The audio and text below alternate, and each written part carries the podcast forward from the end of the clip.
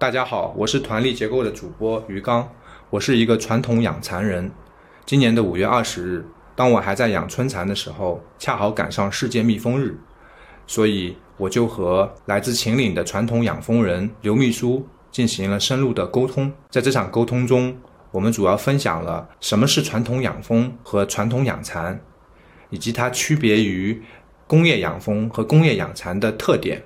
以及为什么我们认为需要保留这种传统的手工技艺和生活方式？最后，我们也分享了各自努力的一些方法。下面是这个对谈的录音剪辑，欢迎大家收听。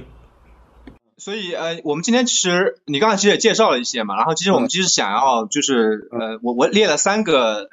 三个主题哈，就第一个就是我我们就是介绍一下，就是什什么叫做。传统的养蜂或者什么叫传统的养蚕，就这个传统的这个这一块是什么样子的？然后这是第一个。那第二个呢？我们会介绍说，那现在它面临什么样的一些威胁啊？就是传统的养蜂养蚕。那第三个是现在呃，我们采取了什么样的一些方式来去呃保护它？啊，像今天可能呃世界蜜蜂日可能就是一种保护的方式啊，像就没有世界蚕日这种。对 对，你那个 还有一个一个对吧？还有节日，我我这个蚕就没有，对吧？所以我就没办法，只能来蹭一下蜜蜂的这个世界的蜜蜂。对对对对，啊，呃，因为确实我觉得这两个昆虫很亲密啊，就是，嗯，都是人类驯化的，然后可能蚕比蜜蜂还稍微要加加一些，就是它因为家蚕它是单独的一个一个一个品类嘛。它如果放到野外的话，它是没法活的。就是说，哦，蜜蜂可能本身就在野外嘛，它是一半野生的状态，对吧？它可能寄居在呃人的屋檐下边，对吧？就给它封箱什么的。但蚕是没有办法，你看我后面，呃，就是它只能睡在人的家里面。哦，对，就是它，对，所以蚕和蜜蜂还是有一，但是都还是人类的那个这个这个驯化的一个昆虫。我觉得这个也很。很很了不起，就是能够把昆虫驯化啊！因为我曾经在家里面抓过一只野蚕来养，它就不吃不喝了，就是啊，它拒绝被驯化，对，所以就确实可能跟它的种性有关系。嗯，对。然后，那我们到第一个哈，就是说，嗯嗯，就是你先讲一下，就是说，呃，但你刚才前面有稍微提到一些啊，就你可以再讲一下，就是说古风呃古呃传统的养蚕。和哎呦，传传统的养蜂和这个现在市面上的这个主流的养蜂有什么不一样？然后这个传统的养蜂现在大概还有多少的比例啊，在这个市面上面，你讲一下啊。好了，简单说一下啊，就是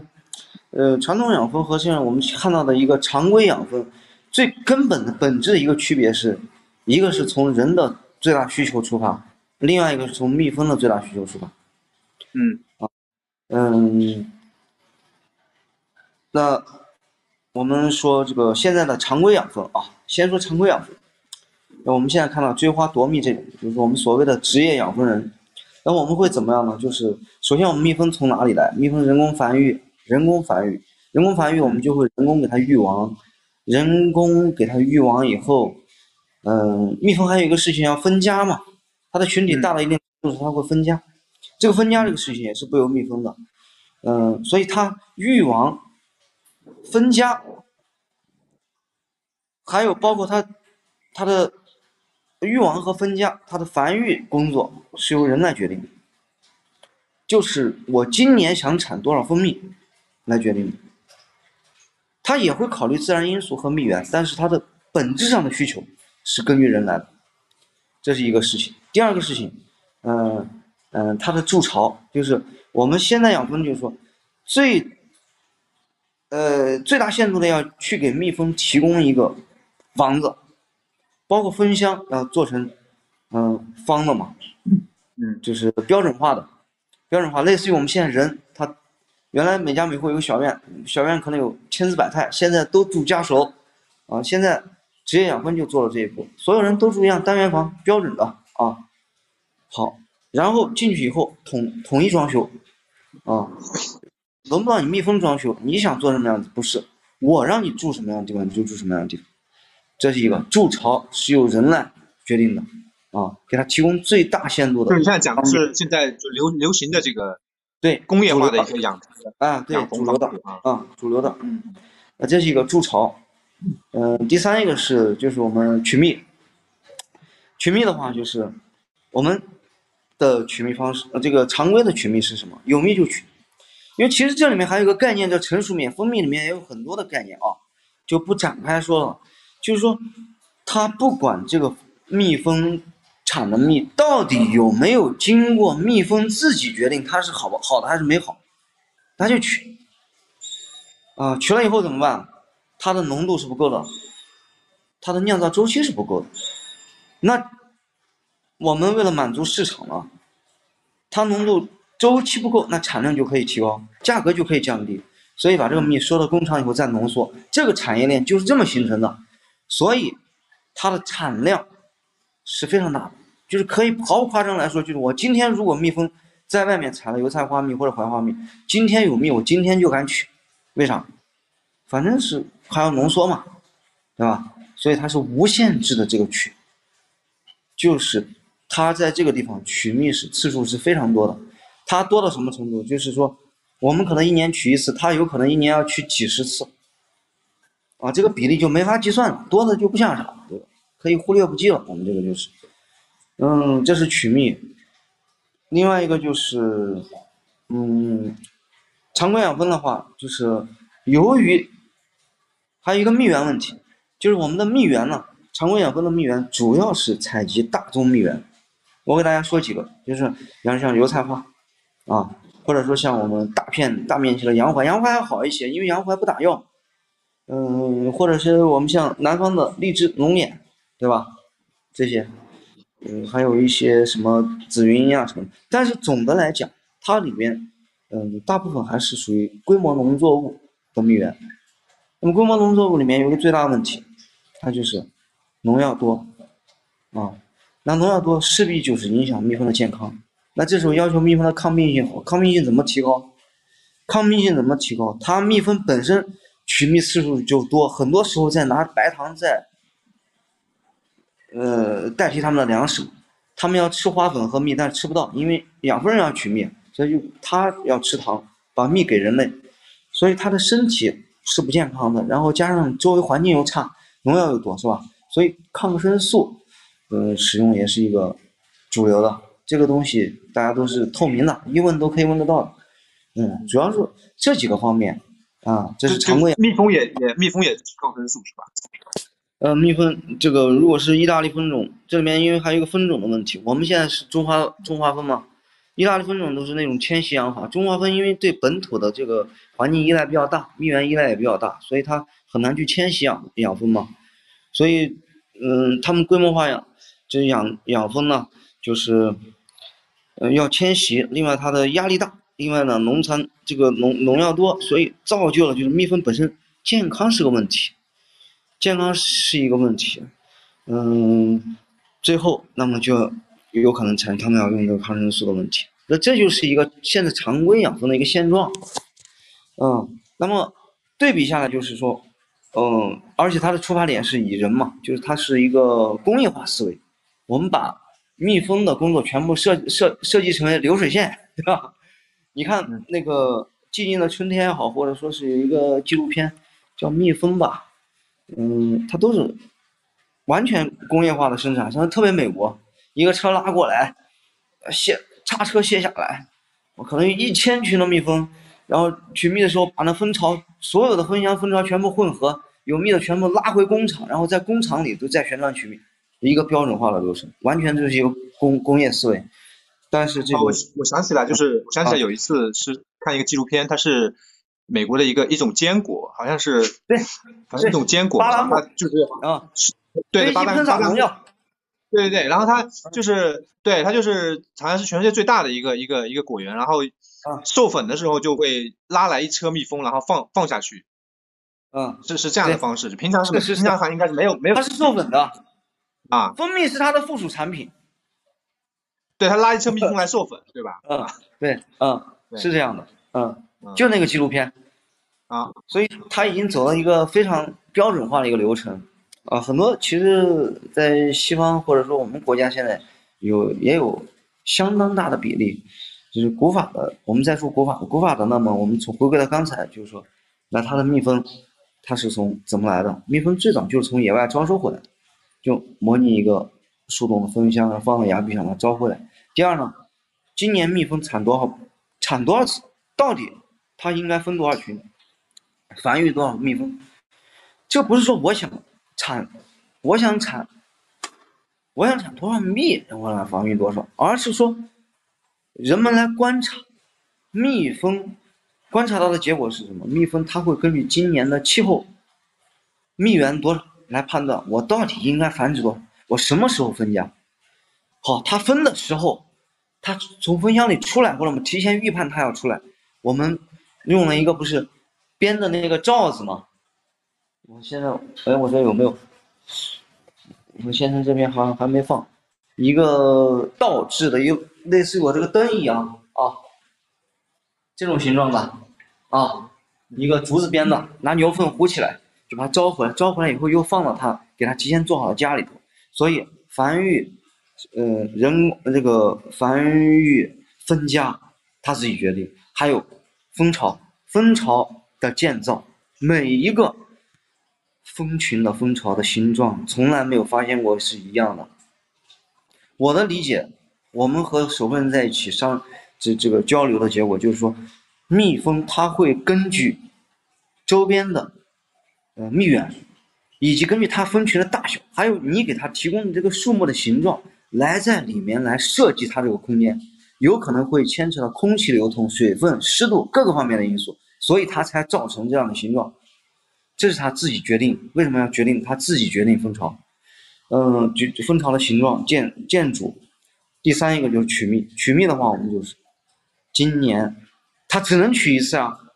因为它春天清明前后才开始繁殖，一边繁殖一边筑巢，然后一边繁殖一边筑巢一边采蜜，直到它把蜜采好。已经到已经到伏天了，伏天那蜜就采好了，你就取一次，取一次以后，后面就是秋天的花，秋天的花很少，那你只能是让它取一次完了以后，它再采一部分蜜过冬，这是造就了它只能取一次蜜的一个本质上的一个客观因素，所以人也就是只取一次蜜，但是这里面有一个很关键的一点就是，要想明年继续还取蜜。你必须给他留够，起码让他能活过这个冬天吧，对吧？所以 这是一个取蜜的问题，这是本质上的两个东西最大的区别。另外，你说那个比例哈，比例现在的传统养蜂可以忽略不计了，这个比例可以忽略不计了。就是他在我们做这个事情，也就是说没有拿互联网来做这个事情之前，或者没有跟着我们真正的这个生态。我们生态圈也好，这些呃分销机构合作也，这个东西它是没不算是一个能流通的一个东西，只是在我们当地作为嗯蜂农送给亲戚朋友，或者说拿到城里办事送领导的一种交换交换的一种东西，所以它可以互相借。然后，所以像呃，比如说我们超市里面平常那种都不是那种传统，那像那种。国外进口那种很贵那种蜂蜜算是，呃，什么方式呢？这个，嗯，意大利蜂种，都是它，嗯，大家要想买到所谓的国外的，如果还要想买到中国的这种传统养法的蜂蜜，现在有几个，有几种，也有几种方式，一种，嗯，是德米特生物动力养蜂，这是一种。还有一种美国的有一个人做的一个呃自然养蜂，就是其实这里面本质上提的东西就是我们祖辈留下来的，就是这些东西啊。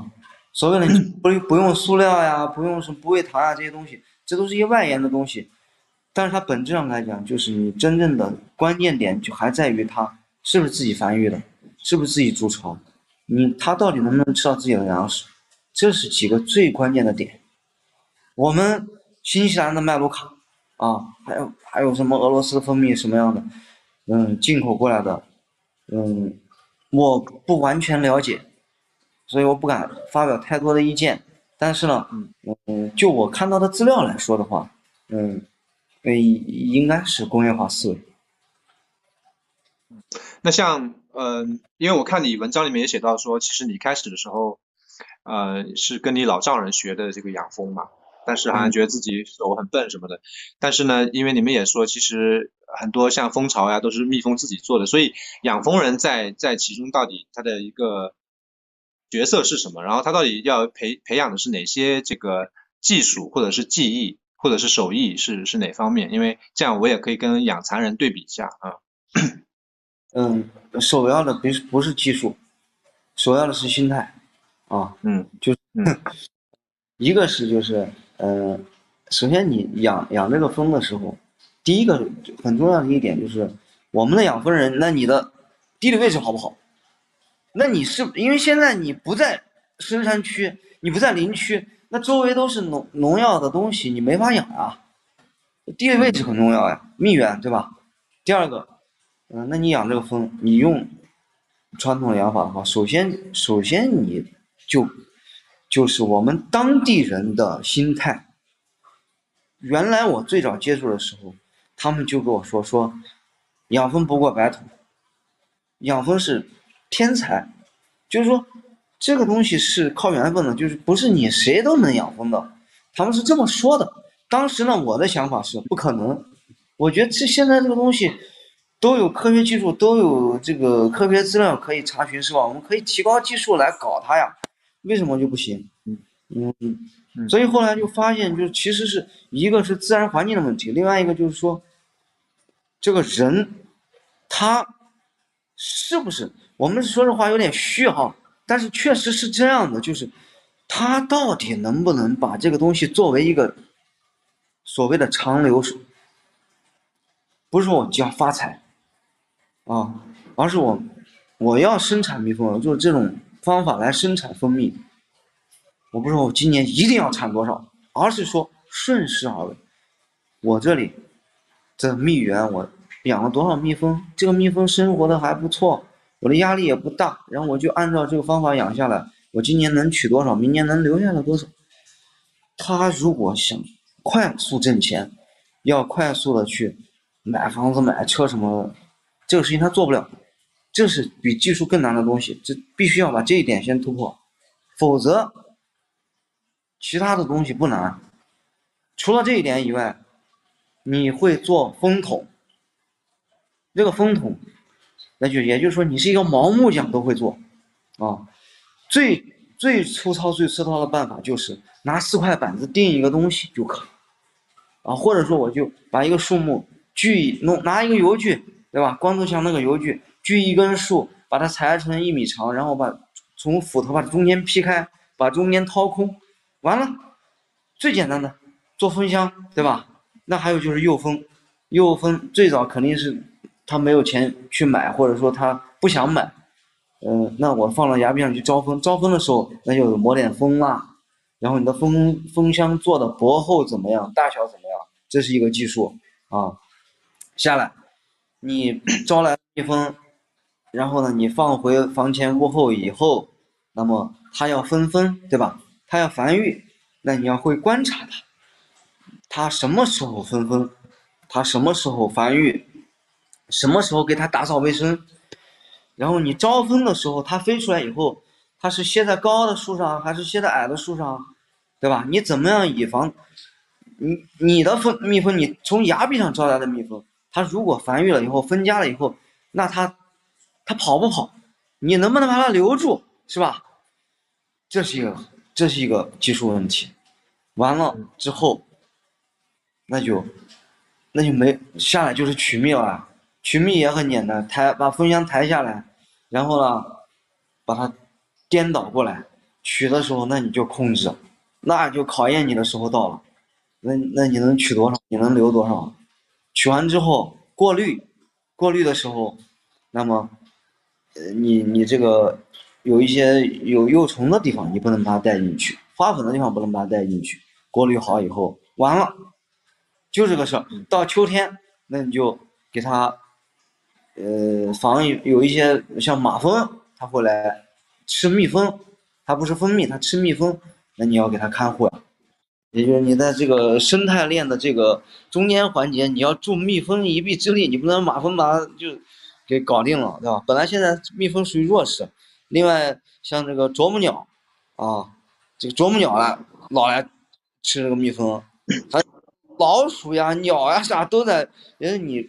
看着它，不要被别的东西把它啊欺负了。另外过冬，过冬的时候呢，那你这时候考验你的。嗯，蜂箱的薄厚啊，还有你就是阳光好呀，啊，你给它做一些保暖措施啊，完了又又第二个周期，基本上就是这个样。它并不是一个技术含量太高的一个东西。OK，呃，你，嗯，你你你对养养蚕了解吗？我对养蚕，我我还是停留在小学的时候在商业养。时候呢，就养养着玩，养养着玩那种是吧？啊，对对，我还真想了解一下呢，你赶紧给介绍一下。呃，就是我我刚听你讲养养蜂，有点像就是有他们养那个榨蚕，就是就有一种蚕叫榨蚕，就是它是一种养在野外呃养在野外的一种蚕，是不是绿色的在对对，就是在山东呃还有在辽宁他们是养榨蚕，然后是。养在呃树上蚱树上面这样子，然后人应该就是，但我也没有养过啊，但我看有些纪录片，就这个养蚕的那个养蚱蚕的人就住在野外，搭一个棚子，然后他主要的工作是负责赶鸟，就是因为那个鸟会来吃这个蚕，对他主主要负责赶鸟，对，但是我们就是我们养家蚕是完全不一样的，就是。就你想象，就是把一个蜜蜂，就是好像从一个蜜蜂的一个，我不知道它是个卵还是什么。蜂蛹对吧？然后把它孵化，然后一呃一次一次的把它养大，就是它完全是要靠人类来养的，就家蚕，对。然后呃然后它会经历呃蜕皮啊四次嗯四次蜕皮，呃然后对然后才是大到老蚕啊，然后就是它特别的特别的娇惯，就是。尤其小蚕的时候，要要要，嗯，要加温，要加湿，就类似于模拟一种好像是热带雨林的那种 那种气候的感觉啊，因为这个人进去是比比较不太舒服的，就是又闷又热又湿。但是小蚕是喜欢这样的一个环境，它才会呃蜕皮。然后到老蚕的时候，就像我们我后面那个，就是我们老蚕的那个，它它就是已经已经呃比比较喜欢通风的环境了，就不太一样了，跟小蚕。小蚕是不太不不太能够通风的啊，嗯嗯呃，所以养蚕人就是有点像，我觉得如果是蜜蜂的话，我不知道是不是蜂后啊，就是他负责就是养把那个蚕宝宝就蚕宝宝养大，就是完全就吃喝拉撒全部是要他管的。当然你也提到养蜂要清理那个粪便是吧？对，然后我们那个也是要清理粪便的，清理蚕的粪便，就蚕蚕沙啊，所以养蚕人的这个。工作里面会牵扯的更多一些，因为它确实是家养的，这个蚕是这样的啊。然后呃，这个感觉有点有点不太一样。然后嗯嗯，然后呢，我我们的那个呃传统的养蚕的这个这个比例现在也很少了，就是呃一可能就在江南的传统产区还是传统的养蚕，就是呃在新大部分的。产呃产区，嗯呃，它现在是工业化的方式，呃，就是比如说小蚕，它实际上是工来工厂啊工厂来公司来养，然后呃呃养蚕人他其实就变成养蚕工人，他只负责最后的一个呃一个礼拜就是养，他前面的不太会养，就是他为了快速的那个扩张，对，然后呢呃他现在是在研发一些呃饲料。养蚕就是就不用吃这个，不用吃桑叶了，就是啊，就是完全吃饲料。那那个饲料呢，其实主要的成分呢，就就不用吃桑叶哈。那饲料的主要成分呢，就是就是跟猪饲料其实应该是很像的，就是用大豆啊，它可能会放一些桑叶作为呃引诱的一些一些味道，但是它主要是大豆就是啊成分，所以其实是呃就会很不一样呃，然后。当然，他们现在是有有这个，呃检测，就呃有些指标是好像还挺好的，但是也有也有人说它现在的味道还很重，就是饲料养蚕的这个味道啊、那个蚕丝味道很重，还没法去广泛应用。嗯嗯，但是我想，它一旦人的这个嗯、思维到了工业化的这个这个轨道上来，它就会一直会往那个方向去走的啊，就是。呃，我就是一般的消费者，他其实很难分辨，就是说，呃，这个，呃，会到那一天，就他会靠感官，就是很难分辨出来，就是工业养的或者是呃传统的养的，呃，就是我我你让我现在喝蜂蜜，其实我也因为我喝的也不多，其实我老老我我搞不好我也喝不出来，我觉得我们的感官是在退化的。呃，但有些人的感官是比较敏锐的啊，像我我妻子的感官是很敏锐的，她的感觉的能力是很强的，啊，但我其实没有那么的敏锐啊，我没有那么的敏锐，所以呃，就是人也确确慢慢变得工业化了，我的感觉，呃，就是大部分的，就是大部分人的，我觉得是这样的，对，然后嗯嗯，然后呃传统的养蚕呢，它还会有这种啊、就是出呃，它是一个一个生态的一个一个循环的，就是我们养养蚕有蚕粪，然后会蚕粪会呃去呃呃拿去种菊花、杭白菊，嗯然后也会去给羊吃啊。我们这里的羊就是叫胡羊，它它会吃这个蚕沙，然后呃胡羊呢又可以把这个羊粪堆到桑田里面去做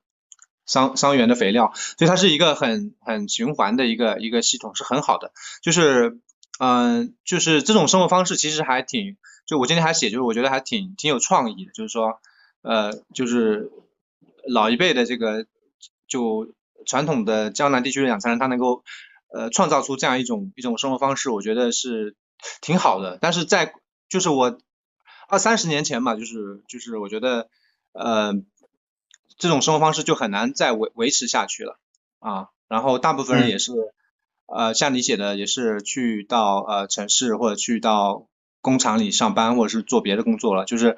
呃，即便因为我们这里呃在在浙江，他可能有时候他不需要去外地打工，他可能仍然可以住在自己村里边。但是他即便住在自己村里边，他也不从事这个，就是说这个村庄的这个呃这个传统的呃蚕桑的产业跟他是没有什么关系的。嗯啊，就是没有什么关系，就是，嗯呃，就是他很快的他就就是放弃了这种生活方式啊，他们觉得没有什么，没有什么未来，就是啊，对，然后，嗯，但是就像我写的，我觉得我们过去十年，我觉得它是，我我我觉得仍然是可以很好的一种一种啊，而且我觉得很丰富，就是说我我不知道你们你们养蜂怎么样，就是我就是因为。呃，我反反正我我觉得像我们又又呃，比方说呃，我我们五月份现在是养养蚕，然后我们呃又种菊花，然后十一月份要采菊花，然后夏天又会种水稻，所以呃，其实它是比较丰富的，就是一年四季啊啊，嗯就是也不单调，我觉得啊，然后嗯，即便是养蚕的话，其实每每年的这个气候变化也不一样，然后呃。嗯嗯，就是嗯你不是很死板的，就是它的方式是很很灵活的，包括现在养蚕，呃每家每户养的方式都不一样啊。我我我画了一个养蚕的一个一个一个表，就是一个养蚕历的表，然后几点钟喂蚕，几点钟采桑叶，几点钟眠。我相信我们我们家和邻居家是完全不一样的啊，就是对你有自己的一些处理的方式，就是遇到一些极端天气，比如说前几天降温的时候，呃，像我们就没有再用那个小火炉加温了，然后因为我们通常来说，呃，三棉就是叫出火了嘛，就就蚕就离开火了，就不需要加火了，呃，但是因为又降温，然后邻居家又用了用用了继续用，所以就处理方式会不太一样，啊、嗯。所以呃，其实每每年都有变化，实际上啊、也不单调，我觉得就很好，然后。嗯。呃，我觉得这是传统的那那个那个那个东西，但是就像我们说的，我觉得挑战就是，呃，工业化一来的话，消费者尤其是呃大部分的现代生活的话，他们其实离大自然很远嘛，啊，我觉得很远。然后你我有时候发一些养蚕蚕的照片在朋友圈，我都怀疑有些人会把我屏蔽了，就是，呃他们会说这是。什么密集恐惧症啊什么的。有时候我看那个蜂也会，就是就是在一起的时候，他们会觉得是密集恐惧症，呃，嗯。然后，但是我我们是从小是生在就是养蚕的这个文化里边，所以我们是很自然的，包括我两个小孩也是在这个地方长大，所以，啊，我我们的我们的房子是结构是这样，就是说，嗯。我们是三间房嘛，中间是客厅，然后左边是厨房，啊，我说一楼哈，然后右边就呃跟厨房对应的就是东边的那间就是蚕房，就是它是它是就是这个就是完全是家庭一员的这个感觉，所以，嗯，我对我们来说这个蚕是很自然的，它不是一种一种 是一种嗯。好像是一种很奇怪的东西，这样就现在城里人会很怕这个，有些人会很怕这个东西，对，嗯，所以所以就是呃，所以嗯。我觉得最大问题就是，我就说了，这种现代人他对消费者对这个东西很远，所以他很难分辨就是工业或者是传统的这个这个这个产品啊。嗯我不知道像你们呃呃世界蜜蜂日也也也也已经有五五五年了是吧？然后有没有对嗯传统的养蜂行业有一些帮助啊？嗯，蜜蜂日这个活动，实际上我是第一次组织，啊，然后所以我不是我叫首届刘秘书二分二分会嘛，啊，我第一次搞搞这个蜜蜂日，我就第一次做这个暗蜂会，那明年我们就我我就也借这个背景，但是我就做自己的事情。嗯，怎么说呢？帮助的话，我是这样认为的哈，它可以帮到适合这个东西的人。也就是说，如果我们不去做这个传统养蜂的发展，嗯那么就是本身适合这个行业的人或者这个地理环境，也是一种浪费嗯啊，就就是这个感感觉。但是你说，你刚才还说，我说，你刚才说养蚕还有，我的概念当中养蚕一直就是为商业。你说那个，又是那个蚕幼蚕又是一个人生产出来，那就跟养鸡差不多。对流水线啊，对，啊现在大啊是变成流水线了，就是啊，呃，其实就是他们不会养蚕，就简单说，就是说他们其实啊不会养，就是就是最后一个比较简单的环节，就是拿回去养养五天这样子，然后卖给这个公司这样子啊。蜜蜂也是一，蜜蜂也一样的，其实也是一样的，就买蜂种嘛，嗯你买蜂种就行了嘛。专门有种业公司，你买了以后，那你就追花夺蜜也好，或者你看你是定点养殖也好，怎么都行嘛。就这样。那你说，那你们平时，你说的这一点，我们是差不多，就是，嗯，你传统养出来的产品和这个工业化生产出来的产品，作为消费者来讲，如果他就对比产品的话，是没真的对比不出来的。但你要问我，刚才你不是问我，我们做蜂世界蜜蜂日对这个东西有没有什么提升啊？对这个事情有没有促进？我觉得，即便是没有蜜蜂日都没有关系。嗯，啊，我觉得是有提升的，有促进的，而且，恰恰是因为我们是在做传统的养蜂，才有人愿意听我们说这些事情。如果我是我不做的是传统养蜂，我做的现代养蜂，你来听我讲科普故事可以吗？是变成这个感觉了，就是说我只是给他们做了一个，哎，蜜蜂什么时候产卵是呃幼虫工蜂多少天发育成功，蜂王多少天发育成功，然后它的巢储蜂它的这个蜂巢分了哪几个结构啊，然后它产蜜蜜蜜是怎么酿成的，这个东西有什么意思？这不就是一个死板的一个科学知识吗？对吧？那没必要让我来讲，或者没必要让养蜂人来讲。你只是一个自然科学知识，自然科学知识，课堂上都可以学到。当然，这也是大家了解它的一部分。但是这，除非你说谁真的就是天生下去那么热爱自然，去研究昆虫，少。嗯但是，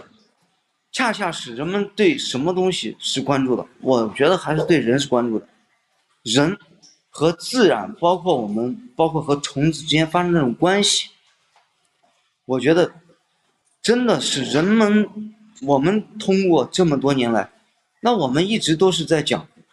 人和蜜蜂发生了什么，我们和这个守分人发生了什么，消费者和我们之间到底是就还是其实回归到还得回归到我们现在所谓的 CSA 也好，或者说是 PGS 参与式农业也好，就说白了就还是人人的问题，就消费者和我们生产者之间的关系问题。所以讲的这个过程中，我觉得提升还是非常大。虽然说我们现在没有做到多大规模，没有说做到多么大的影响力，但是我觉得这个影响是深刻的。凡是我们见过面，或者说我们通过话，我们邀请过来参观，或者我们去做分享会，我们现场，而且这个和我们做这个市集这些都非常相似。我们现场见面，我们要亲。亲自来来倾听，去看我们所做的事情。我们在山区是怎么样来养蜂的？我们的生活是怎么样？我们周边的自然环境是怎么样？这样才最终所谓的生有利于生态，有利于什么环境？这只是一个终极目标。但是呢，我们邀请消费者参与进来的是我们这样一个过程。嗯，这个过程本身对我们是，对我们是很好。而不光是吃这个蜜，对吧？我是这样的理解。当然，这个过程做得好，那就我们现在本身它也是一个小众产品，它的产量本身也不高。那你，我你要追求工业工业化的那个销量，那也是不现实。所以啊，所以这个这样的情况，那比方说你呃，因为我你的养蜂人都是年纪挺大的嘛，那以后呃是会。就是说下一代是因为我我在我先讲我那个养蚕的哈，就是说我我觉得一样的，就是嗯，我们这里是他之前有个调研是平均是六十岁啊养养养养啊就是养养蚕人呃然后呃呃呃消失的很快，就是呃今年我养蚕，然后好多荒呃这个桑园都已经变成荒荒的荒地了啊然后。呃，我们这里又是就是不是秦岭的大山里边，就是属于是平原地区，而且又是属于在江南的平原地区，所以啊，你知道就是很很城市化的很快，嗯啊，而且生活的成本也很高，所以呃，所以是很难就是让让大部分人能够对我我现在能做的就是我现在能能做的是说，嗯，就我一直养下去。就是这样子，对，就是这是我就我我能做的就是这样子，但是我就因为因为因为蚕是这样，就是它其实没有多少量，就是嗯我我自己家养的话，但是就嗯就就可能呃就还是作为一种一种生活方式吧，就可能养下去，但是但是我不知道你们蜂是什么样的，就是就是呃呃就就。反正我我我的预感，养蚕肯定是，我觉得再过十年，基本上我觉得我们村里可能也许就剩我一个了，啊，也就是我我的感觉是这样啊，就是嗯啊，我不知道你们养蜂是什么样的感觉啊？我想问一下，就是说你你现在做这个嗯养蚕的话，除了你养，还有就是你们村里头养，就你还有没有跟周围的这些你们一个县的其他村，或者说是这个市里头其他县？也有没有这样的人呢？啊，有，就是我们现在这样，就是我们现在，呃，就我们说整个，就是说我们就是说整个杭嘉湖地区哈，就是杭州、嘉兴、湖州地区浙北那个传统的蚕桑产区的话呢，就是我们县，就是桐乡这个县级市，嗯，是相对还比较多的养蚕。那杭州的话，你们可能都不知道，因为你们都可能听说过杭州和苏州是这个丝绸之府啊什么的，呃，但他们基本上就不怎么养蚕了。可能十年都没有养养了，但是但是我们这里还有养，就是说已经很不容易了。但是呢，但是呢，就是消失的也很快，就是它不是说呃，就今天消失零点一，然后零点二、零点三这样子，是是这样。今天如果是五十，它一旦没有的话，不是说变成四十，是就变成零了，就是这样子。对。因为它有的时候它是一它是一代人，它是一代人有，就是我父母那辈人。六十岁那代人，他是都还有这个习惯，就除非是他拆拆迁了，或者是他，呃呃，这个这个这个就是土地被被怎么样征迁了，或者房子搬到城里面去了，他他没办法养了。呃，然后这所以他就是，但接下来那一代就就我这一辈基本上就没有了，啊，就就呃就就就不会养了，就就这样子啊，就现在是这么一个，就是一代人，确实是下面有人评论说一代人，那我觉得就是就是两代就就没了，就 然后对，就整个县也是整个县都是一样的情况，对，啊。对，就是他不，而且不光是养蚕啊，就是我我前几天还讲说，我我我我我们这里就是有有一些村民把这个良田，就把那个水稻田很好的水稻田租给了这个村里面堆放垃圾，然后那个垃圾呢是这个呃一些修剪下来的一些一些苗木，嗯啊，哎，那我就奇怪，那为什么这个苗木会变成垃圾？不是可以拿回去烧烧饭的嘛？我们不是有灶的嘛，对吧？用灶头。嗯。对。但是发现现在用灶头的人也很少了。对。就都用天然气了，就农村都用天然气。就是，所以它是整个生活方式，就是说那一代人和那那一代的生活方式都没有了。就是说，不光是养蚕，连那个用用灶头烧饭这个事情也没有了。啊，然后它是整一个都没有了。你看我们那个杭白菊也是，就是。我们回来返乡之后，我们村里已经有十十年没有人种这个杭白菊了。但是你去超市里面看，那些杭白菊都写的是同乡杭白菊，但是实际上它，你像我哪里有种嘛？没有种的嘛，都是都实际上那都不是正宗的嘛。所以就所以就是它是它要没就全没了，就是这样子的啊。因为它是它的它它有的时候它是一整套的，就是说啊，就它它它烧饭是用柴火的，然后用用用那个。用那个呃桑树的那个枝条来烧饭的，对吧？然后他会种杭白菊，他会养蚕，一旦没有了，就全没了，就是他不会剩一个，就全不剩，就他是他是这样子的一个一个状态啊，所以是是完全是就是一个一个系统的一个切换的感觉，就是崩溃啊，是吧？就对，就系统的一个崩溃的一个感觉，对，嗯。就就发就就是这种感觉，对，我我的理解是这样，因为你们毕竟是在发达地区附近嘛，哈，嗯嗯，攻击可能会更明显，肯定比我们这明显的多。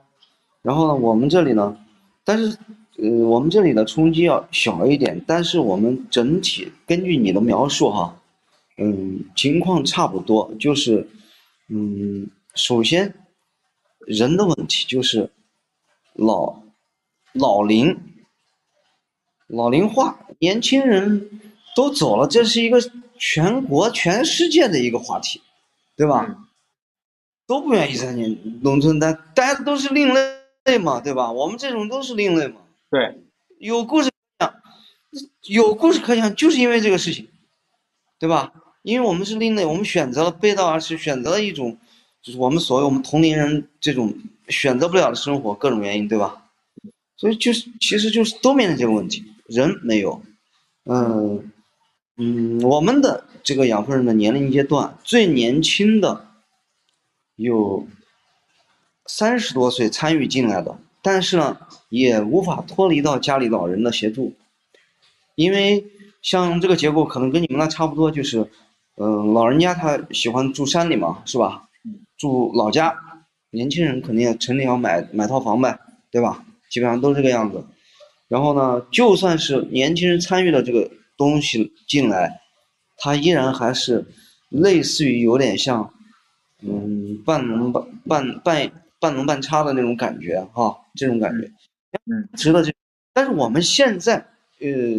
选择下来的合作的三十五户这个概念，基本是全职的。但是这个范围大呀。就是我这是我选了这么多人，是从周边秦岭南路地区选了有四个四个地区里头选的人，就是一个县，比方说我一个县可能只能选到五六个人，这个概念来选出来了，所以其实也是很少了，只是说我啊，所以你们整个秦岭地区相当于啊，对呀，很大的一个范围，很大的一个范围，南路的东西就在。我们整个一户和另外一户相隔的距离就四五四五百公里这样子。啊，所以很远，难度大的就是你需要前期为什么我们前十年主要干的一件事情在跑路，因为你要拜访，光一天就拜访农户就得跑很多的地方，嗯所以是我搜索的范围要大一些，是这个概念。嗯，然后呢，但是整体的背景和你说的都差不多，就是没有年轻人愿意做。另外呢，山区，嗯，包括面临着医疗呀、教育呀，对吧？这些问题，它还有主流思想的影响，那我们都要进城了嘛。都谁愿意待在山里？你可能待在山里，你去养蜂，可能你连个老婆都找不到，对吧？对就这种感觉所以就是我们我们现在嗯去嗯发展的这些农户了，嗯，我们就选择一些，他可能嗯一方面可能他真的没有什么技术，他真的可能在城里立足不了。第二呢，可能他有一些技术，但是呢，他可能接受不了城市那个压力的，啊，还有一些他文化层次可能确实比较低，然后这些人还有一些人在在这个地方，那我们就跟他们去合作，然后去呃把我们的这个标准提出来，把我们能协助的东西陪伴，真的，我们陪伴他们就跟他们陪伴蜜蜂是一样的，方方面面的陪伴。如果我不亲自在那里，如果我不跟他们在一个战线上去搞，这个事情是不成立的，因为他们看不到希望，他们看到什么的希望？山货这些经纪人不收他们的蜂蜜，蜂产品企业不收他们的蜂蜜，零售他卖不出去，网络他卖得出去吗？他一个普通的养蜂人，他能到淘宝上去刷单吗？他能去做抖音吗？做不起来的。嗯，所以是因为跟他们扎根在这个地方，他觉得，哎，这个上了大学的年轻人还都来干这个事情，说明这个东西有戏啊。就这样，对，所以就采取了很多的这个方法，然后在做这个事情。然后我也考虑到，就我们的一个想法就是，他，我现在给他们鼓励他们做，包括一些老人，我鼓励他们，因为现在农村最大的问题是缺乏劳动力。像你们那边偏远地区还可以开进去机械，一个人可有可能会管理几百亩或者上千亩的土地，我们这是不可能的。我我们这全是山地，你机械是开不进去，对吧？嗯啊，那就种药材。你像我们，我们其实有两，我们刚才跟你说的非常相似。你是养蚕杭白菊，杭白菊是我们的这这药的一个，对吧？这道地药材非常出名的一个东西。对，药和蚕，我们是蜂和药。我们这边山茱萸、天麻、呃重楼这些啊，秦岭的比较多嘛。就是我们所有的蜂农，还有一点忘了跟你说了，他们不是不是不是全部养蜂的，一定我们一定是鼓励他们多元化的，一定是粮食不要种，粮种种出来粮食只能喂鸡喂猪，他们的粮食没有办法去自足自给的去生产，因为你还要来，你还要来去养蜂呀，还要种药，你要换钱的呀，对吧？这是个现实问题。那你去买粮，但它是可以来做什么的？药材，药材，因为我们当地有这个资源，种子也有，环境也有，它是可以种的，蜂也可以的。但是药材有一个问题，就是特别辛苦。你如果遇不到一些高价值、高单价的一些药材的话，那它付出，它还是靠人工啊，密集型产业。但是密集型产业现在做不了，你不种蒲公英，蒲公英才卖多少钱一斤？那你种天麻，天麻鲜货可能能卖到个十几块钱一斤，啊，所以说越单鼓励他们种种一些这个客单价稍微高一点的这种药材。另外呢，我鼓励他们养蜂，就是真正我们考察人可靠，但是他年龄可能偏大这种，我说你养蜂，为什么要养蜂？养蜂在我们秦岭山区非常适合解决的一个劳动力的问题。一群蜜蜂三万个人呢，三万只蜜蜂呢，你养蜂，你养五十群蜜蜂，就相当于养了一百五十万个大军，蜜蜂的大军在给你工作。你一个老头，就是我们现在有七十多岁的老头，随管理五十个蜂箱是没有问题的，这个可以给他养老送终都没有问题。嗯，啊，是，就你你刚刚讲到，就是呃，养蜂人也不是一天到晚养蜂，他还会比较多样化的一个生活。其实我我觉得我们这个也是一样的，反倒是反倒是这种工业化的那个养养蚕的工人吧，他反倒是一年四季养蚕的，但是呢，他一年四季养蚕，他只只养像我说的最后那个环节，他前面也不掌握。但是就是我们传统的养蚕人呢，他是他是完全全部掌握，然后呢，但他一年就我们这里是呃养。呃，春蚕一次，呃，最多是春蚕嘛，然后，呃，然后秋蚕，呃，可能还再养一次，但是有些还有，呃，可能呃中秋和早秋，呃就比较少的人养，但主要是春蚕和晚秋两次，气候是比较比较适宜的，然后它是，呃，这样两次，它是完整的经历了这个这个蚕的，就从产卵一直到产茧完全经历的，但是，呃，然后我们这里的人还会做蚕丝被，然后我我我一九年的时候去。去千岛湖养蚕，就是那个时候是呃，他们那边是呃是新的蚕区，就是后边就是为了呃就是怎么说呢？就他们觉得这个地方要城市化了，然后就转移，把它转移到了千岛湖。就千岛湖属于浙江的西部嘛，啊，可能外面的人不知道，以为浙江的人全部会养蚕，其实那个地方不是一个传统的蚕桑产区，所以我去那边养蚕呢，他们就是那种呃公司化的方式的，就是公司给他养到呃三零。然后呢，嗯，呃，然后他们不会做蚕丝被，啊，就就完全不会做啊，嗯嗯嗯，他们不仅不会做，而且啊，但这个可能比较复杂，讲技术层面，就是就是他们会采用一种很奇怪的方式做，就是然后我后来知道是河南的这个流动商贩去教他们的，因为河南的流动商贩用的那个是啊短丝的做法，就是他们会用那个短短的丝用。弹棉花一样的方式去 弹这个，我就想到弹棉花这个事情了。对对对对，就弹棉花一样，他是他把那个丝还人为的把它切断了，就很浪费这个蚕丝，因为蚕丝没必要把它切断，但是他用弹棉花的方式给它做蚕丝被就很奇怪，你知道吧？呃，因为他们不会，所以呃，所以就是就是这样子，所以嗯，呃，所以就像我说的，就是我觉得作为一种生活方式，它很多元的话会很。就会很丰富啊，就不会不会那么单调，然后呃一年四季都有不同的事情做，就我觉得我就觉得很好，我觉得啊，然后呃而且它可以降低风险啊，对吧？可以降低风险，就是是吧？就是嗯呃就是它会比较多元嘛，就是你你可能蜂蜜不好卖了，可能可以卖卖别的，不量西方量，反正对对对对没错。然后你看我们我们蚕丝被也是，也许它可能。尤其现在疫情的呃，这个可能人家更需要的是食品，对吧？啊，更需要的是食品，可能航拍局会会更更更有需求，那我们就可以航拍局会稍微多一些，所以它是比较相对风险比较低的一种方式，呃，对农民来说啊，对，要这样，呃，所以对，我我觉得还挺好啊，就是对，而且他学的技能很多，完全不同的两个领域也能聊得很开心。其实我觉得。就是我我的感觉是我们聊的有点晚，但是呢也为时不晚，我觉得也合适。为什么？如果我们不走这个十年的路，我们可能在没有办法一些东西没有办法达成共识的，因为这个东西，农业是有周期的嘛。就你要去实践一个生活状态也好，或者你养蚕也好，养蜂也好，你不走这一个整个的一个流程下来，你是验证不了你的想法的，对吧？你通过十年的验证。你到现在你还坚持说没人做了我还做，我跟你想法一样，你们不做了我还更好，我单家独户。对，我我觉得反倒是工业化的，比方说呃蜂蜜和和蚕丝两个行业是完全没有关系的，他们不会想到呃做交流，因为他们没有什么好交流的。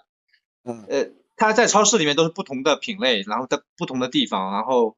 但是反倒是因为我们其实，我觉得我们追求的也不只是这个产品本身，而是背后的一些，是一些东西，是吧？我觉得这个本质上是相通的。对，不知道你你是怎么样认为的哈？嗯，就是你们现在，我也想问一下你啊，就是说你现在就是说，嗯，你觉得就是现在的这个工业养蚕对你的冲击，到底到什么层次？呃，就呃，因为它是它那个。它那个饲料养蚕还在，呃，还在属于在试验研发，还没有大规模的啊。但是呢，如果它一旦大规模的话，就像我说的，呃，除非它有明显的感官上面的不一样，消费者能感觉出来，要不然的话，我觉得它如果一旦价格很低的话，消费者我觉得他肯定会，大部分肯定会挑这个工业的蚕丝，也许啊，因为呃，但可可能就是说，本质上他们确实不一样，就是说，但是因为你本，因为你毕竟一个是吃的是桑叶，呃呃，你不打农药，它另一个吃的是那个大豆，而且又是转基因的美国的大豆。我们现在其实我们有时候讨论了很多问题，包括去做检测或者我们找什么官方认证，我们这个事情有的时候就是在明明是一个黑一个白的东西，一眼就可以看出来，很简单的东西，对，是我们大家的判断能力产生的问题，我们的直觉产生的问题，对吧？明明这个就是好的，还要去。说我问问这个好不好？我们去检测一下，看这个好。本身就不用检测，是人失去了感知能力。对，而且而且你即便用科学的这个方式的话，就像我们说的，科学它的认知是有限的嘛。你像比如说之前它土壤里面，就是说它最开始是呃大量元素，呃氮氮磷钾，后来呢又发现是还有微量元素，然后又往这个无土栽培的水里面放微量元素，可是你的蔬菜还是味道有差，就是你微量元素很多还没有被。被科学发现，那你何不？那你何不？对，那你何不直接用土壤呢？你非得要用呃无水栽培呢？就是它要绕很大的圈子，就是说再再去。你符合我们所谓的为什么？因为我我是一个，也是一个吃货啊，就是那种人家叫什么类，就是说什么东西都想去看这这个东西到底是谁弄的啊？我就有这么一个毛病，就是吃什么东西也是这样哈。然后就就觉得这个东西吧，它不是说我们，如果我们真的活到那一步哈，其实现在已经实现了，就是说你要追求一个东西，它的功能和它的元素啊到位，它的营养成分到位，或者我们的指标这些到位的话，早都实现了。对，如果你的生活只追求这个东西。你就认为这是很好的生活，富裕的生活也好，幸福的生活，那可以说早都实现了这个幸福生活了，对吧？那问题是，这大家用开着，呃，这个能跑一二百码的车，对不对？开着那么高的速高速路，然后住着房子也不差，然后大家吃的东西现在什么东西没有吃？现在海上的、山上的，就差吃火星上的了，啊，你。也就是现在我们的物质缺吗？不缺，但是，但是，嗯，大家没有说就此而止啊，对吧？那你在，那你在追求什么东西？是不是？所以我觉得就是我们我们这两个有有一个共通性在，其实不光是我们这两个，有好多东西它有共通性在。是，我是觉得。嗯，也不是说我就一定能给别人提供一种生活方式的参考，或者说啊，嗯，一种什么生活态度。我就是我们做这个事情，那么就是我们产生了一种新的一种新的一种生活的体验，或者说我过去花十块钱，我买哦，我花二十块钱买一瓶蜂蜜，可能我现在因为很容易了嘛。你不要蜂蜜吗？这个波美度到四十二度是工厂都可以生产出来，全国的超市都可以买得到。对，那跟我们喝水一样。那康师傅、农夫山泉、农夫山泉说到的长白山的水，那你到了人家那个山区老乡家里头，后面门房背后有一个山泉，你还老想着拿一个桶去弄上一桶回去，为什么？嗯，对吧？我是觉得是我们应该是做的是这样的事情。我原来有很长一段时间，我给你说句实话。我有很长一段时间，我就想完了，我身边的人都跟我说：“你搞这不行。”现在科技手段这么发达，你们搞这东西以后都被淘汰，为啥？你们这没有科技含量呀！你，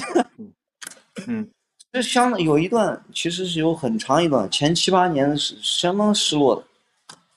我我想起来前段时间就是啊，我这边来几个领导，对啊，然后他们就问我说：“你这个。”创新在哪里啊？他问我，他问我创，对他问我创新在哪里？就是他们喜欢的是，啊，比如说你你你搞一个饲料养蚕，他们觉得这是一个创新的地方，就是对，你这是产业，对对对给人家带来产业。对，但是比方说，那你你你你要维持传统的养蚕，他们觉得就就就没有创新，对，但是我我我现在知道，就是说，呃嗯，就是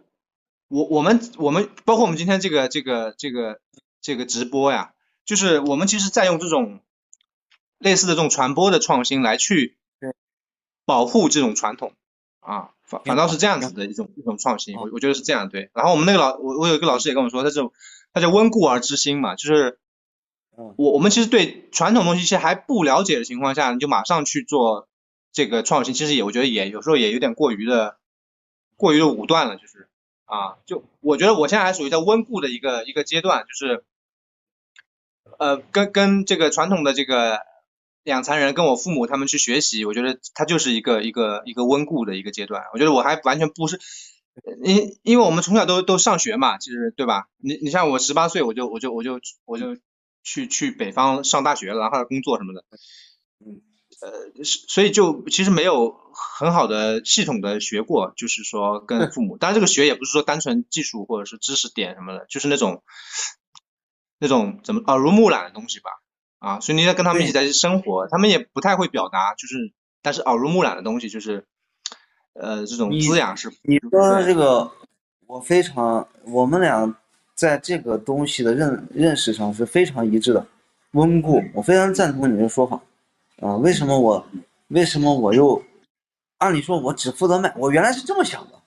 我说我是上大学毕业以后，我懂销售，我懂文案什么，我的主要工作是卖，然后我们不是要在农村要跟农户来合，我们大家有机合有机结合嘛。我说一人负责一个环节，我们擅长卖，我们就来卖；你们擅长生产，你们就生产。我原来一直是前面的六七年时间，我一直是这样的思维。我觉得这是没有错的，因为我觉得大家都要把自己的闪光点要发挥出来。这三年以来，我觉得这个东西是错的，不对。为什么不对呢？因为你没有理解这个产品，因为你只是通过你的拜访考察，你来总结它的卖点，或者说它的特点，而不是说你来理解到我们所谓的我们包括养蚕或者养蜂是吧？它背后有可能是我们同乡或者我们秦岭的一个山村、一个县、一个乡镇上，可能他祖祖辈辈很多代人留下的东西。那这个东西，我们都在上学，是我们当时想的是，我我们从小为什么不接触这个东西？因为父母就是让我们抵制的嘛。对父母说你们千万不要学这个东西啊，以后干啥都行，千万不要回来搞这个农业方面的事情，是吧？都是这样说的。对，所以从那个时候从思想上是抵制的，从实践上是只是说体验式的参与的，根本就没有。你要回归到，就是说我们出去以后接受了外面新的东西的洗礼，有知识什么，回来好，那从零开始，你当一个，你能不能，就是你能不能融到这个融到这个乡村里头来？让老百姓，让你的邻居感觉，哎，你你真的是我的邻居，而不是说啊，你是回来住几天，是吧？嗯，这种，我跟你的感觉是一样的，所以我这样做了以后，我才发现，其实我们对的这个东西的理解，原来真的是太狭隘了，以至于我们对我们想辐射到的所谓的消费者也好，分销机构也好，我们的这些粉丝也好，我们是没有准确的把我们想传递的东西，美好也好，缺陷也好，没有深有深度的把它传播出去的。嗯是。嗯，是我，嗯、但是就是怎么说呢？就是呃，我我觉得，比如说我，嗯、你你会带呃消费者来到秦岭去很好的感受，然后这种方式来去传递，嗯、我我觉得，然后我我我们其实一直没有做这种呃消费者的这种体验哈，因为我我们的这个还没准备好，觉得，嗯、然后但是我觉得这个很重要，就是，嗯，他们。我比较惊讶的是，我们合作了很多年的平台啊，嗯就是呃，当他们第一次来到我们这里看我们怎么做这个蚕丝被的时候，他们也都很惊讶啊，原来是这么做的。然后我我自己也很惊讶，因为我说我给你们那么多文字，然后也还有视频，还有那些拍的纪录片什么的，那不一样，根本没有办法。但是，然后他们可能，然对，然后我就知道说，哦，这种传媒的方式，它其实很有限的传递信息，而且现在传媒又是抖音也好，公众号也好，都是我们这种几乎是看不见的，对吧？就那么多的网红，那么多的这个投入，然后我们是没有的，没有存在感，所以我觉得面对面的这种沟通会呃会更加重要，我觉得。然后呃，我我觉得以后可能会更多，他亲眼看见他就知道是什么样的啊、不一样，就是没法用语言来说，就是有时候啊、就是没法说，对，我原来一直迷信于我们是做电商起步的嘛，嗯。啊，我意思做内做电商，刚开始做爆款，完了之后做内容，我一直觉得内容是可以的，直到去年我又尝试做内容，我发现我们的这个东西是内容诠释不了的，特别是在我们现在整个内容平台，这个这叫百花齐放，百家争鸣，而且因为我们牵扯到有产品，这包括是特别是像生活方式方面的一个传递的这都东西，那那除非你是资还是资本化运作呀，资本化运作最后运作出来的还是像李子柒或者说这种类似网红这种这种现象，这种网红现象我们能做吗？我们没法做，因为我们是一个个个人，你我，我们今天坐到这里，你是一个真实的人，我就是一个真实的人，我们所传递出去的，不管你梅和鱼品牌也好，刘秘书也好，我们是大家和我们见面，或者说我们视频，特别是见面，对吧？我们通过语言也好，嗯，甚至于跟你在一起的这个，这这个面对面坐在这里的一种感受，最简单的，对吧？或者我们这个我们的身，这种东西，它可可可以有时候可能就不需要我们去做过多的诠释，就是需要见面。我的感觉就是需要见面，这种感觉非常强烈，所以我后来就把现在我可以说我就把这个嗯所谓的这个自媒体的这个东西我我全部放弃了。放弃的意思是我不考虑用自媒体的方式来嗯去找新的这种嗯所谓的我们需要赢得你的信任怎么样的，而我我是当然也不是说不做哈，就是说我们通过自然而然，对吧？我不是说专攻这个东西去做爆款或者做网红这种思路去做，那我们就是去找我们的同类，我找一个，我们就深入沟通啊，我可以有可能和 你通过照片啊，通过我们的文章来说这些事情，视频说这些事情，但是我们希望真正能够通过一个人影响到一百个人的这种。或者更多的这种人，我们跟他们来见面，因为我想，因为我们去见，我们去接待零散的这种哈，嗯，不是说我们不接待，就接待这种的话，嗯，就是可能因为我们确实需要传播，对吧？这个是无可厚非的，所以我们需要有一定影响力的人来产生跟我们面对面的这种碰撞，完了之后，他有可能，他有可能说一句话，有可能。会辐射到更多的人，我我是这样的想法，所以我现在嗯没有对这个自媒体这块，就是想着能够让我们的跟我们见过面的人去给别人传递的时候，能有一点附属的资料，我是这样的想法。嗯，我非常认同你这个就是见面这个事情，而且我跟你的想法可能不太一样的就是，我没有。我没有想，没有，我没有想这个准备准备好的事情，就是你什么时候来，我就是我现在是什么样子，你来了以后还是这个样子，就是我发展到什么阶段，我有什么样的问题，嗯，没做到或者我能做好的，我没做好的，我就是这样，你现在就可以来。我我就是这样做的，反正，嗯。嗯。是是，嗯，这个事情，嗯，不管是以后他的参与的人的年龄阶段的改变也好，或者说怎么样也好啊，就是我们的核心思想是不会变的，就是，嗯，可能我现在也在尝试做新式养蜂的实验，嗯，但是呢，嗯，还是就是用的用的现在标准箱，但是呢，我们还是蜜蜂自己分群，然后自己去造建造巢。我我想尝试一下那个生物动力养蜂嘛，生物动力养蜂，就号称的是全世界最高的的这个养蜂标准，但是我也是今年刚开始，我就想一既然你们说是最高的标准，我看一下就是我们差在哪里，我们的呃养蜂这个事情也有一定的问题在里头，就比方说我们到夏天取蜜的时候会伤到一部分的这个幼虫，啊，会伤到一部分的蜂巢。嗯，这个也是需要一些，嗯，也是想看，呃，虽然说是祖辈流传的东西，但是我想，既然我们有这个，嗯，新参与进来了，就是如果能够，如果能够在呃遵循它的习性、遵循自然的条条件下，能够呃提升一下的话，也可以的，我是这样的想法。嗯，如果一味的去那样。做，那如果现在如果能解决掉伤子伤这个巢房的问题，那对蜜蜂还是好的呀。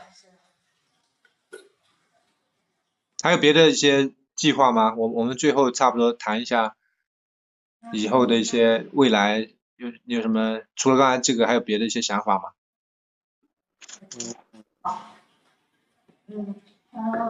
我这边呢，就是药材和蜜蜂嘛。我们蜂场周边这药材多的不得了，我现在其实前两年我都已经种上了，我种的是党参和黄芪嘛，还有金，但现在都没有变成成品，因为它生长周期比较长嘛，还包括种植这个环节，我也还没有吃透，现在都是杂草在地里长着呢。啊，就是反正就是药材和蜂蜜本身，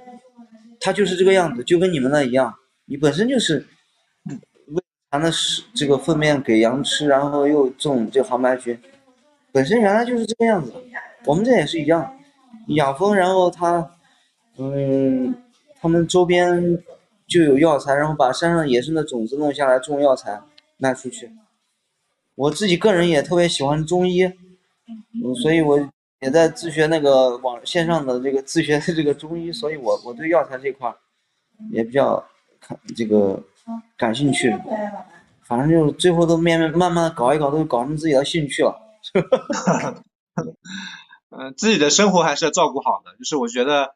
我觉得返乡也好，或者做农业也好，我觉得最首要就是把自己的生生活搞得好一点。就是要不然还是太忙的话，我觉得那你跟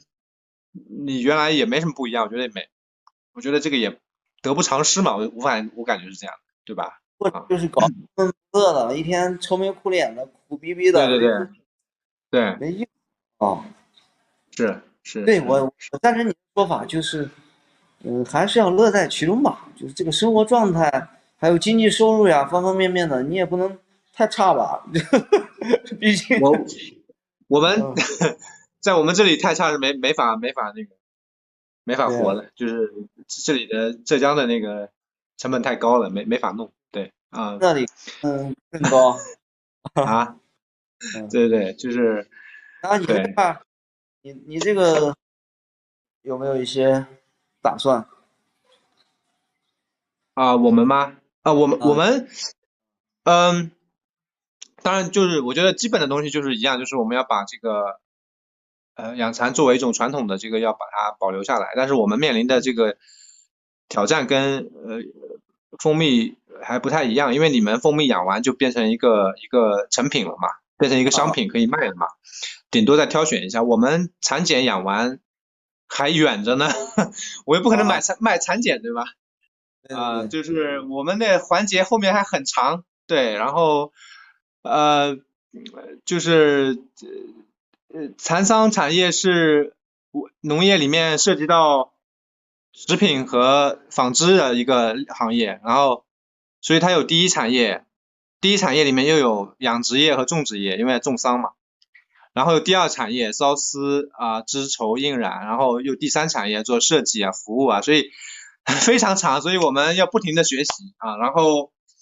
我们去年不是报了啊嘉兴的大专嘛，就是我学了一个农业的大专，三年制的，周末上课，然后我老婆就没一会学了一个服装设计的这个大专，然后我们一起去报的，然后是都是周末上课，但是因为疫情，所以。开学以来从来没有去过学校，就是天天上网课。嗯，不错，就是就是对，就是不停学习。因为我们这个，但我觉得丝绸行业也很好，就是说，嗯，它虽然很小众，这现在啊，就是说，但是它的链条非常长，然后等于有可能是活到老学到老的，就是啊，刚产业的不同的三个产业都要学，然后你还有一大堆的历史。很多古代的那种面料啊，那种名字啊，什么绫罗绸缎呀，有时候现在大部分人都都分不清楚。然后，呃，它在中国的那个文化里面的渗透又非常的多，所以有很多东西可以，非常多的东西可以学。我觉得真的是一个一个学无止境的一个行业，我我是有这个感觉的。所以，嗯，对，比较丰富，对，确实很好。但是它确实现在就是，呃，大部分的中国人对这个不太了解，就是啊。嗯，对，说起来好像都是什么什么男耕女织呀，什么什么丝绸之路呀，说起来好像都什么一带一路啊，呃，就是说起来都是很很大家好像都很普遍，但是大部分人其实没有什么了解啊。对，不错，挺好的。嗯，